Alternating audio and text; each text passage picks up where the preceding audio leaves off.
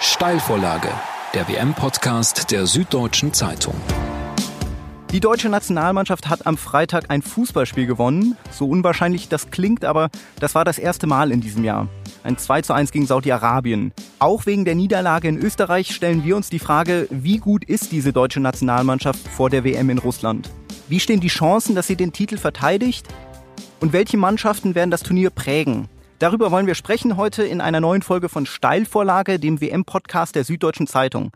Mein Name ist Christopher Geratz und bei mir im Studio sind meine Kollegen aus dem Sportressort.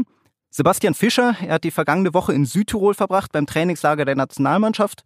Und Martin Schneider, er hat die vergangene Woche in München verbracht auf der Arbeit. Er berichtet aber für die SZ aus Russland und ist gerade noch bei mir hier im Studio. Hallo an euch beide. Hallo. Hallo. Sebastian, die erste Frage geht an dich. Du hast jetzt äh, die vergangene Woche bei der deutschen Nationalmannschaft verbracht und die Frage ist, wie ernst muss man denn jetzt diese Testspiele gegen Österreich, wo du ja im Stadion warst bei der Niederlage, bei dem 1 zu 2 und dieses äh, 2 zu 1 gegen Saudi-Arabien nehmen vor so einem Turnier?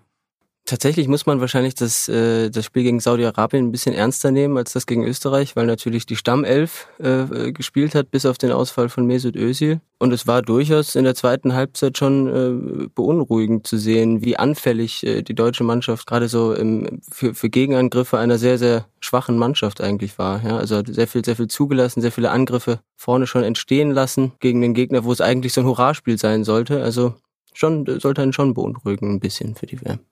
Andererseits äh, kann man ja auch sagen, dass diese, dass diese Testspiele im Grunde vollkommen wurscht sind und dass auch manche Spieler gefehlt haben, dass nicht alle Spieler, sagen wir, den herausragendsten Fitnesszustand haben, dass da noch ein paar Tage bleiben. Also es ist schon auffällig, dass die Stimmung wirklich nicht gut ist im Moment. Äh, da kommen noch die Pfiffe gegen äh, Ilkay Gündoğan dazu und Mesut Özil, der sie vermutlich auch gekriegt hätte, wenn er gespielt hätte. Aber ich äh, würde dann trotzdem dafür zu plädieren, Vorbereitungsspiele oder die Vorbereitung allgemein nicht so wahnsinnig ernst zu nehmen. Ähm, ich weise darauf hin, wie die Stimmung war, bevor die deutsche Mannschaft 2014 nach Brasilien gefahren ist. Da ist sie mit einem Torwart, damals Manuel Neuer, nach Brasilien gefahren, der nicht abwerfen konnte, also der so schwer an der Schulter verletzt war, dass gar nicht klar war, ob man mit einem fitten Torwart dahin geht. Da stand Sami Kedira noch, der lag noch auf dem Krankenbett äh, von einer Kreuzbandverletzung genesen. Und ich hatte das Gefühl, dass die, die objektive Ausgangslage 2014 sehr viel schlechter war, als sie jetzt ist. Die Stimmung allerdings ist, glaube ich, ist, glaube ich, jetzt schlechter. Das, also jetzt jedenfalls so, so kurz vor dem Turnier wegen, die, wegen dieser Pfiffe. Also ich bin schon gespannt, wie das die Mannschaft äh, beeinflusst. Das ist in der Tat eine interessante Frage, weil ich mich, äh, weil ich mir auch denke, wie wirkt sich denn das dann bei den nächsten Spielen aus? Wie, wie hoch ist der Druck dann auf so eine Mannschaft, dass die denken, jetzt müssen wir es aber wirklich beweisen, nachdem wir gegen, gegen Österreich verloren haben, gegen Saudi-Arabien so schlecht gespielt haben? Also, weiß nicht. Also ich glaube, Ilkay Gündogan ist ja jetzt gerade sowieso nicht unbedingt Kandidat für die Startelf, würde ich, würde ich sagen. Dass, dass es ihn belastet, klar, aber dass das wiederum äh, die Mannschaft nicht so schwächt. Bei, bei Mesut Özil weiß ich es halt auch nicht. Ne? Der wirkte ja auch sehr, sehr angefasst äh, in, in Leverkusen bei dem, bei dem Test gegen Saudi-Arabien, auch wenn er nur auf der Bank saß, aber trotzdem. Ähm, und er ist ein ganz, ganz äh, entscheidender Faktor im deutschen Spiel. Also wenn Mesut Özil schwach ist, dann, äh, dann fehlt den Deutschen im, im Spiel nach vorne sehr, sehr viel. Sehr, sehr viel in der, in der Torchancenvorbereitung. Und ähm, ich ich bin wirklich sehr gespannt. Ich, äh, ich glaube, so schlecht war wirklich, also natürlich die, es gab auch damals schlechte Vorzeichen, wie du sagst, aber die Stimmung ist jetzt schon tatsächlich dadurch so, die, schon dadurch beeinträchtigt auf jeden Fall. In, in Brasilien wurde ja auch die ganze Zeit der, der Geist des Campo Bahia, dieses Trainingslagers gelobt, wo sie dann auch so eine, so einen guten Team Spirit entwickelt haben. Da frage ich mich, wie das äh, in Russland aussieht, in Vatutinki. Ich habe ein paar Bilder neulich in der ZDF-Reportage gesehen. Das sah jetzt nicht so nach, nach Palmen und Strand aus wie das Campo Bahia man, mu man muss dazu sagen, dass den Deutschen auch vor diesem Turnier, äh, wie drücke ich das am klügsten aus, die so die externe Motivation fehlt. Das heißt, als sie 2014 nach Brasilien gefahren sind, da war jedem klar, auch jedem in dieser Mannschaft klar, dass das jetzt halt die Chance ist für diese Generation, den Titel zu gewinnen und dass man dann auch noch im Fußballland Brasilien spielt, mit dem Maracanã als Sehnsuchtsort, äh, mit der Voraussicht als erste europäische Mannschaft außerhalb von Europas einen WM-Titel zu gewinnen. Das heißt, da, da waren halt so, so natürliche Motivationen Motivationsfaktoren, die waren da. Und da habe ich das Gefühl, dass die jetzt vor dem Turnier in Russland komplett fehlen. Also es gibt, man muss quasi die Motivation daraus entwickeln, den Titel verteidigen zu können. Und das Gefühl, da bin ich äh, total bei, bei Sebastian, wenn man das beobachtet, wenn man sich Joachim Löw anhört, wenn man sich die Spiele anhört, das Gefühl hat man im Moment tatsächlich nicht. Da muss man dann, wenn man wenn man Deutschland-Fan ist, darauf setzen, dass das im Laufe der Vorrunde kommt. Da wird es wahrscheinlich auch wirklich sehr drauf ankommen, wie das erste Spiel gegen Mexiko und vor allem dann das zweite Spiel gegen Schweden läuft. Und was glaubst du? Ich glaube, dass, äh, dass sie mit Mexiko tatsächlich einen dankbaren Auftaktgegner haben, weil der Mexiko eine spielstarke Mannschaft ist, die angreifen muss, äh, weil da, äh, sie darin ihre Stärken sehen. Und wenn eine Mannschaft mitspielt, dann ist das äh, taktisch für die Deutschen sehr viel besser, als wenn eine Mannschaft mauert und kontert.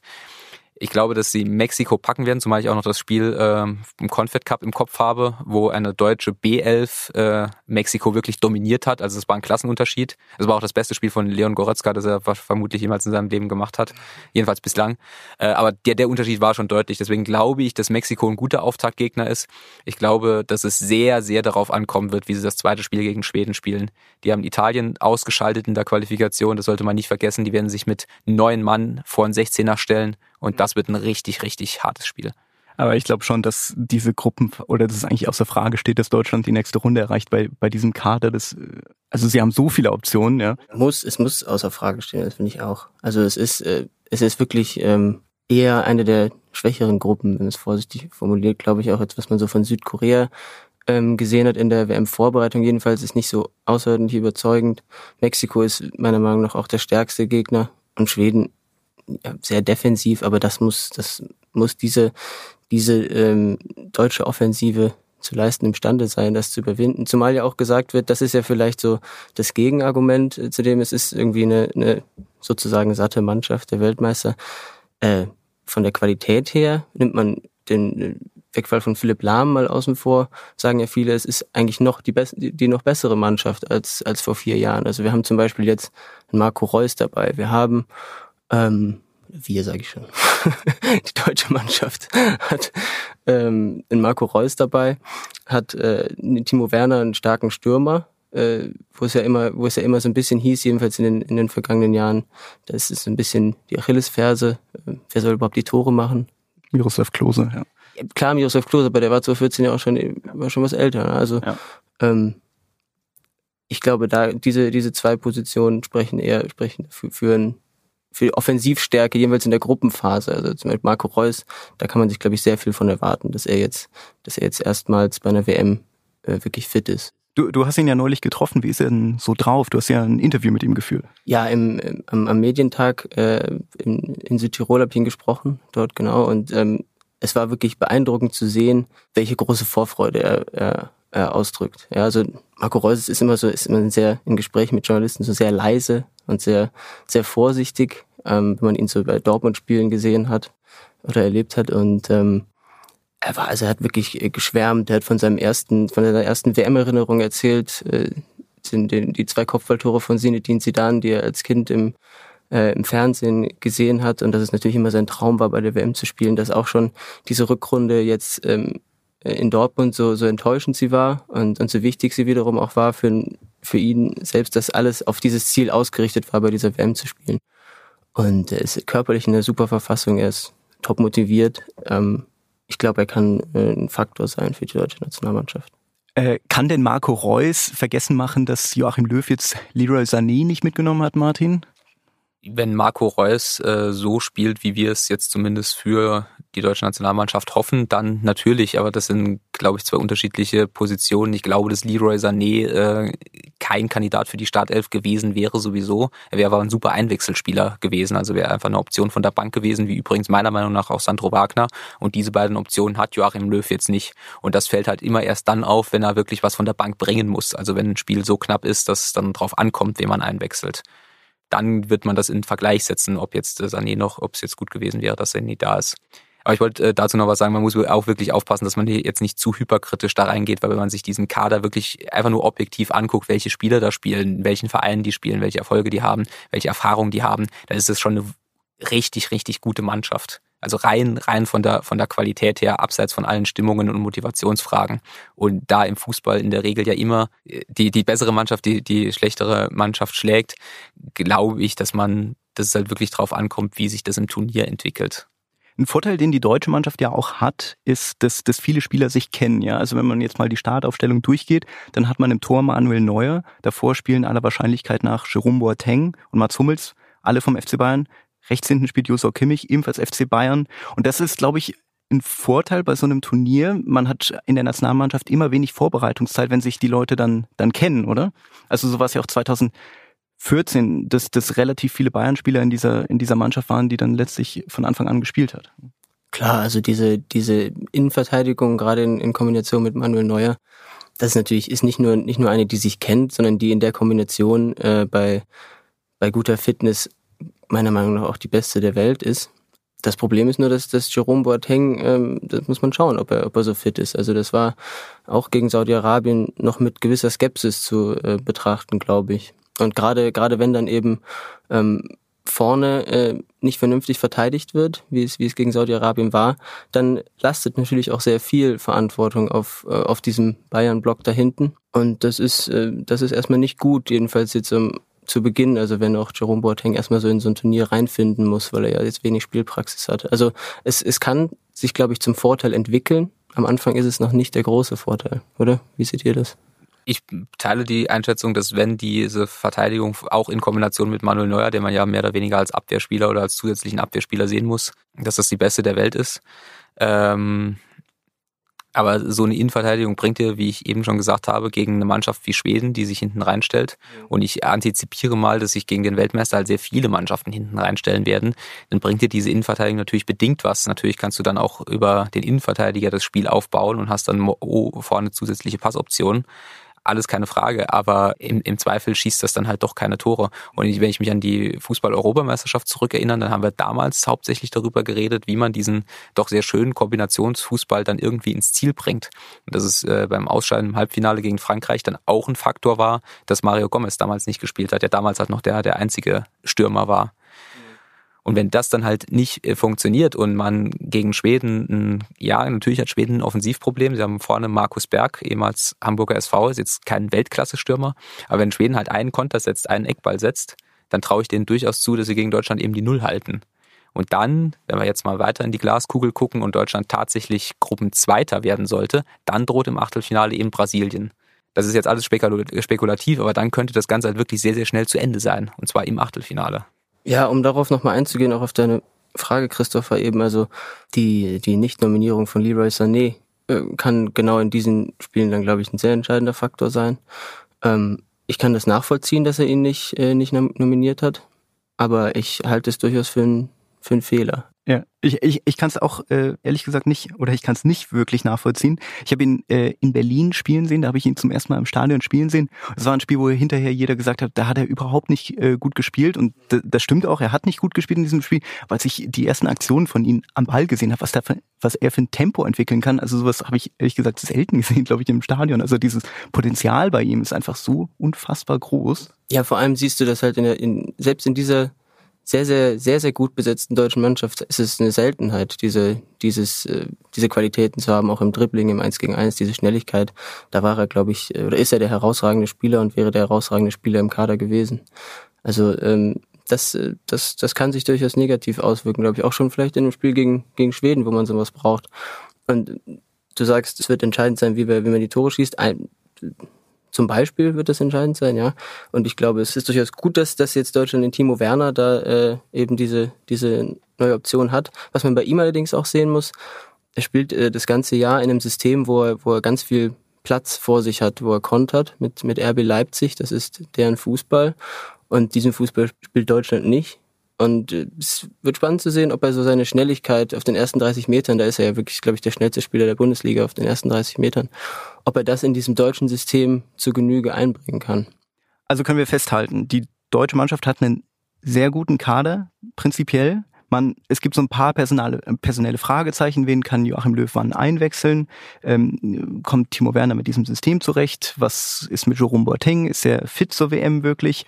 Und dann gibt's noch äh, die die Stimmung, wo man sich fragt, wie gut ist die jetzt nach diesen, nach diesen Freundschaftsspielen, nach dem, ähm, nach dem Erdogan-Foto von Gündogan und Özil. Deswegen die Frage an euch, um diesen, diesen Deutschland-Block vielleicht abzuschließen, wie weit kommt die deutsche Mannschaft bei diesem Turnier? Also ich habe äh, ja hier auch den Spielplan vor mir liegen und den mal durchgetippt. Den habe ich auch vor mir liegen. Und, und äh, da kommt Deutschland bei mir ins, ins Viertelfinale und nicht weiter. Gegen wen scheinen Sie bei dir aus? Gegen Kolumbien. Das ist eine Ansage. Ähm, ich glaube, dass Deutschland äh, ins Halbfinale kommt. Ich habe auch den, bin großer Freund davon, äh, sich den Turnierbaum anzugucken, weil äh, das macht man nicht so gern, weil es immer heißt, es ist natürlich hypothetisch und niemand weiß, was passiert. Aber äh, wie wir zum Beispiel bei Portugal bei der EM 2016 gesehen haben, ist es halt nun mal auch entscheidend, gegen wen man spielt und für die für den Erfolg des Turniers. Und wenn man jetzt mal realistisch oder das war das wahrscheinlichste Szenario durchgeht, dann wird Deutschland Gruppensieger werden. Ich traue ihnen jetzt einfach mal zu, dass sie Schweden knacken und Gruppensieger werden. Dann, und wenn Brasilien auch Gruppensieger wird, dann spielen sie im Achtelfinale gegen äh, die Schweiz, gegen Serbien und Costa Rica. Jeden dieser Mannschaften glaube ich, dass sie ihn packen. Wenn sie dann ins Viertelfinale kommen, spielen sie auch, wenn man mal davon ausgeht, dass sich die Favoriten durchsetzen, gegen England, Belgien, Polen oder Kolumbien. Und ich glaube auch, dass sie jeden, die, jede dieser Mannschaften packen können. Wobei ich von da nicht, da nicht Kolumbien, sondern eher Belgien als die, die stärkste tatsächlich immer noch einschätze. Und im Halbfinale kommt dann Kracher, soweit ich, also man kann dann auf Spanien zum Beispiel spekulieren. Und ich glaube, dann ist dann zu Ende. Ich glaube, dass die deutsche Mannschaft verliert, sobald sie auf einen ebenbürtigen Gegner trifft und dass sie nicht wieder ins Finale kommt. Martin hat übrigens keinen Spielplan vor sich liegen, er hat das alles aus dem Kopf gerade gesagt. Aber lass uns mal gerne über diese anderen Mannschaften sprechen. Ähm, beziehungsweise als erste Frage vielleicht, Deutschland seht ihr jetzt beide in den K.O.-Runden. Welcher Favorit glaubt ihr denn scheidet zuerst aus in diesem Turnier? Also von diesen, von diesen sechs Mannschaften, die man handelt, ja, Deutschland, äh, Brasilien, Spanien, England, Frankreich, Italien hätte ich fast gesagt. Also ähm, ich, ich glaube, Argentinien wird relativ äh, früh scheitern. Jetzt kommen wir aber schon sehr ins Hypothetische rein hier, aber ich, ich halte Kroatien für sehr stark und könnte mir durchaus vorstellen, dass Argentinien in der Gruppenphase äh, Probleme hat ähm, und, und dort nur Zweiter werden könnte hinter Kroatien. Und äh, dann würden sie sehr früh auf einen, auf einen Favoriten treffen, äh, auf einen anderen Favoriten, nämlich auf Frankreich, die für mich äh, definitiv äh, die stärkste, die stärkste Mannschaft sind von der, von der Besetzung her. Und dann könnte, wenn es so kommen sollte, Argentinien sehr früh ausscheiden. Ich habe, äh, was die großen Favoriten angeht, habe ich ein schlechtes Gefühl bei äh, Portugal. Die habe ich jetzt gar nicht zu den großen Favoriten gezählt, aber. Okay, gut. Ja, Sie sind Europameister, Europameister sind der letzte Titelträger.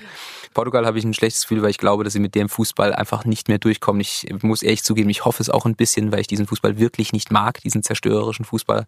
Aber ich glaube, dass äh, man in der Gruppe auch agieren muss und auch bei der EM sind sie ja mit drei Unentschieden durch die Gruppenphase gekommen. Das wird bei der WM nicht klappen. Ich sehe auch Argentinien äh, nicht gut, weil äh, die ähm, die, die Balance des Kaders, die hängt da schon sehr Richtung Sturm und weniger Richtung Mittelfeld. Es gibt noch äh, Eva Banega für die Kenner äh, vom, vom FC Sevilla, der natürlich ein guter Spieler ist, auch ein unterschätzter Spieler ist, aber ich glaube nicht, dass das reicht.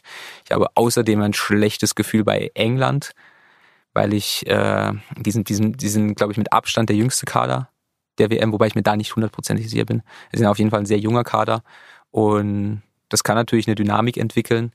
Aber im Vergleich zu den, zu den richtig großen Favoriten, Frankreich hat Sebastian schon gesagt, ich sehe Brasilien fast noch stärker als Frankreich. Warum? Es hat ein bisschen mehr mit Frankreich zu tun. Ich äh, sehe bei Frankreich sehr viele kennt ihr noch den alten Spruch, äh, wenn man in Nationalmannschaften hat, dass man zu viele Häuptlinge hat und zu wenige Indianer, weil es sich ja normalerweise in der Natur der Sache liegt, dass man immer sehr gute Spieler für die Nationalmannschaft nominiert und dass das dann oft Mannschaftskapitäne sind und da, sich dann die Hierarchie nicht äh, bildet. Ich habe bei Frankreich genau das umgekehrte Gefühl, dass da zu viele Indianer sind und kein Häuptling. Mhm. Wenn, wenn, wenn ich euch jetzt frage, ihr kennt euch beide sehr gut aus, wer wären der Führungsspieler bei Frankreich, der Wortführer auf dem Platz?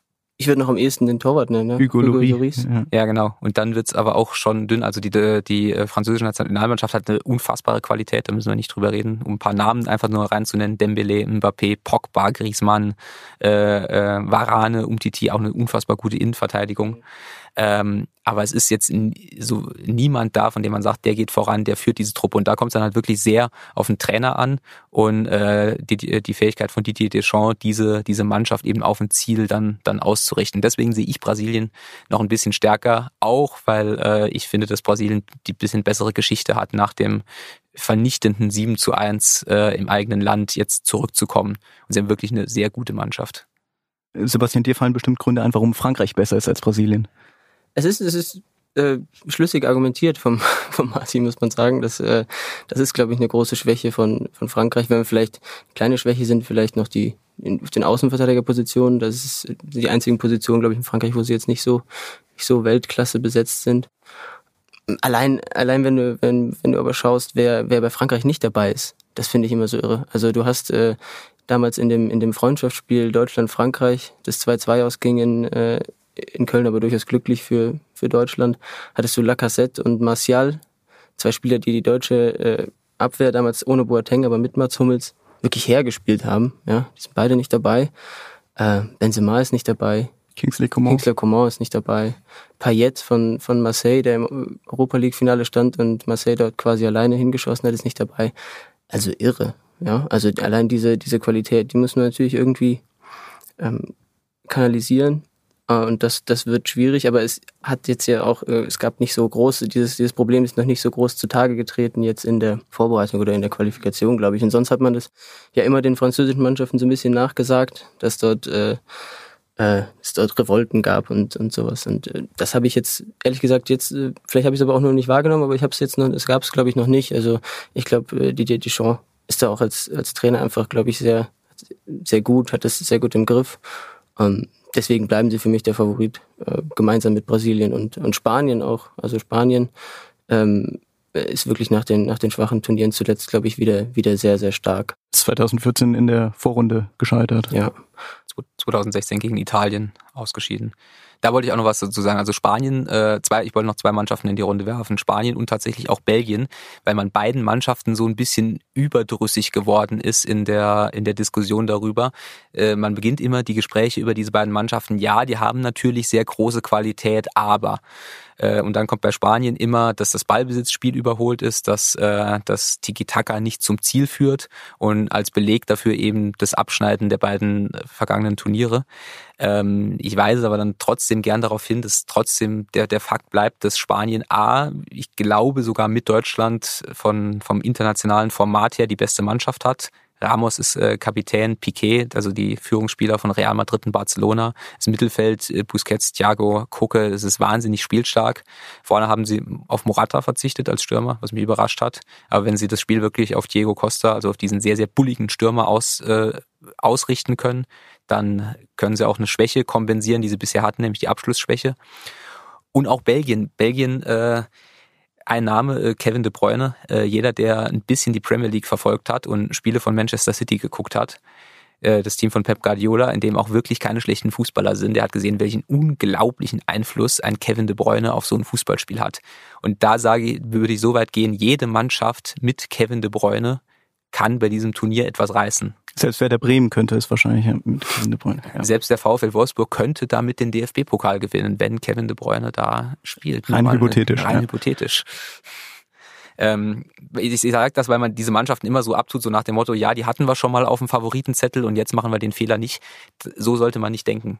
Und ich möchte nochmal meine, meine Kolumbianer äh, hineinwerfen. Also äh, man, man überlegt ja immer, so ist so, glaube ich, so das äh, die Königsdisziplin unter den äh, unter dem Vorhersagen ist das ist den Überraschungskandidaten vorherzusagen.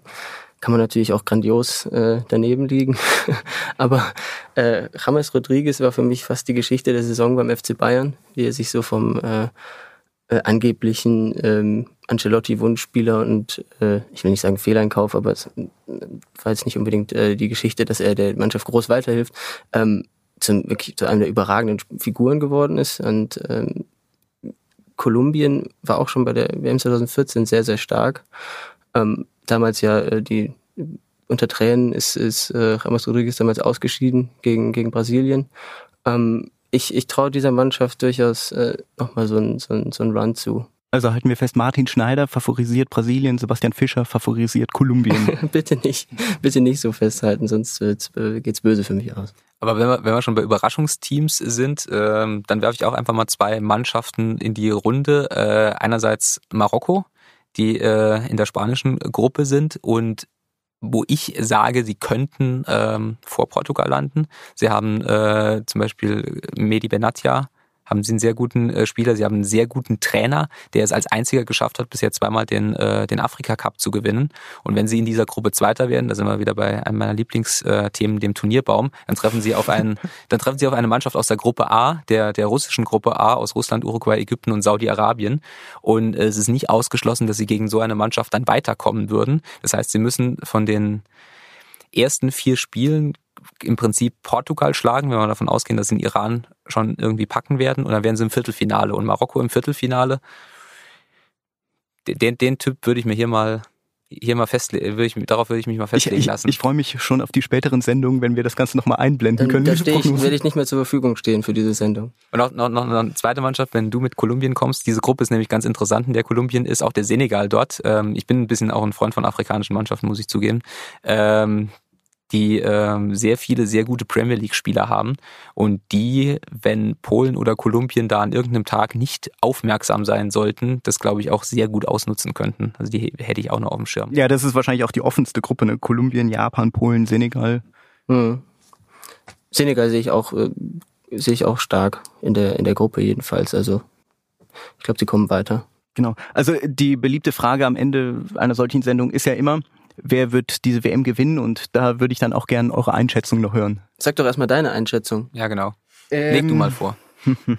Ich, ich finde, was, was Martin gesagt hat zu Brasilien, klingt plausibel. Ich habe es eben schon gesagt, ich habe die im März äh, beim Freundschaftsspiel gegen Deutschland gesehen, wo sie 1-0 gewonnen haben und die sind halt auf allen Positionen irgendwie gut besetzt. Ja, selbst, selbst, sie haben sogar gute Außenverteidiger mit Marcelo und also man muss jetzt schauen, dass, dass, ich weiß nicht, Neymar hat jetzt auch schon wieder zwei Spiele gemacht, also der scheint jetzt auch wieder rechtzeitig fit zu sein. Also glaube fast, dass Brasilien der Favorit schlechthin ist. Ja. Ich bleibe natürlich auch bei Brasilien. Ich könnte noch die Torwartposition und die Stürmerposition reinwerfen, die auch, äh, die man nicht so auf dem Schirm hat, aber die sehr gut sind.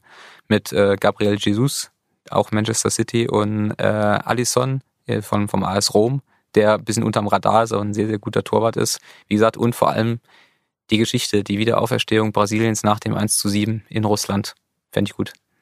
Ich, ich kann euch eigentlich ja kaum widersprechen, aber es wäre ja auch langweilig, wenn wir uns jetzt alle auf Brasilien einigen. Ne? Bisschen. Also dann bleibe ich bei Frankreich. Also es wird ja das, das, das Halbfinale, darauf könnte es halt hinauslaufen. Frankreich, Brasilien, Brasilien. Genau. Ähm, ein vorweggenommenes Finale vielleicht schon, wenn es so kommt. Ähm, ja, und ich glaube, dass äh, das wird, wenn es, also jedenfalls nominell wird es ein Riesenspiel und äh, dann ist aber äh, ist offen und dann kann auch Frankreich sich durchsetzen und dann ist Frankreich für mich der Weltmeister. Frankreich jedenfalls hat am Samstag sein erstes Spiel gegen Australien. Brasilien spielt am Sonntag gegen die Schweiz und wahrscheinlich wird man dann schon ein bisschen mehr sehen, wie die beiden Mannschaften in Form sind. Das erste Spiel der deutschen Mannschaft findet statt am Sonntag gegen Mexiko. Wir wollen darüber sprechen in der nächsten Folge von Steilvorlage. Sie erscheint am Montag. Das war's von dieser Folge. Wenn Sie Fragen, Anregungen, Kritik haben, melden Sie sich gern unter podcast.sz.de. Bis zum nächsten Mal. Ciao. Tschüss. Steilvorlage, der WM-Podcast der Süddeutschen Zeitung.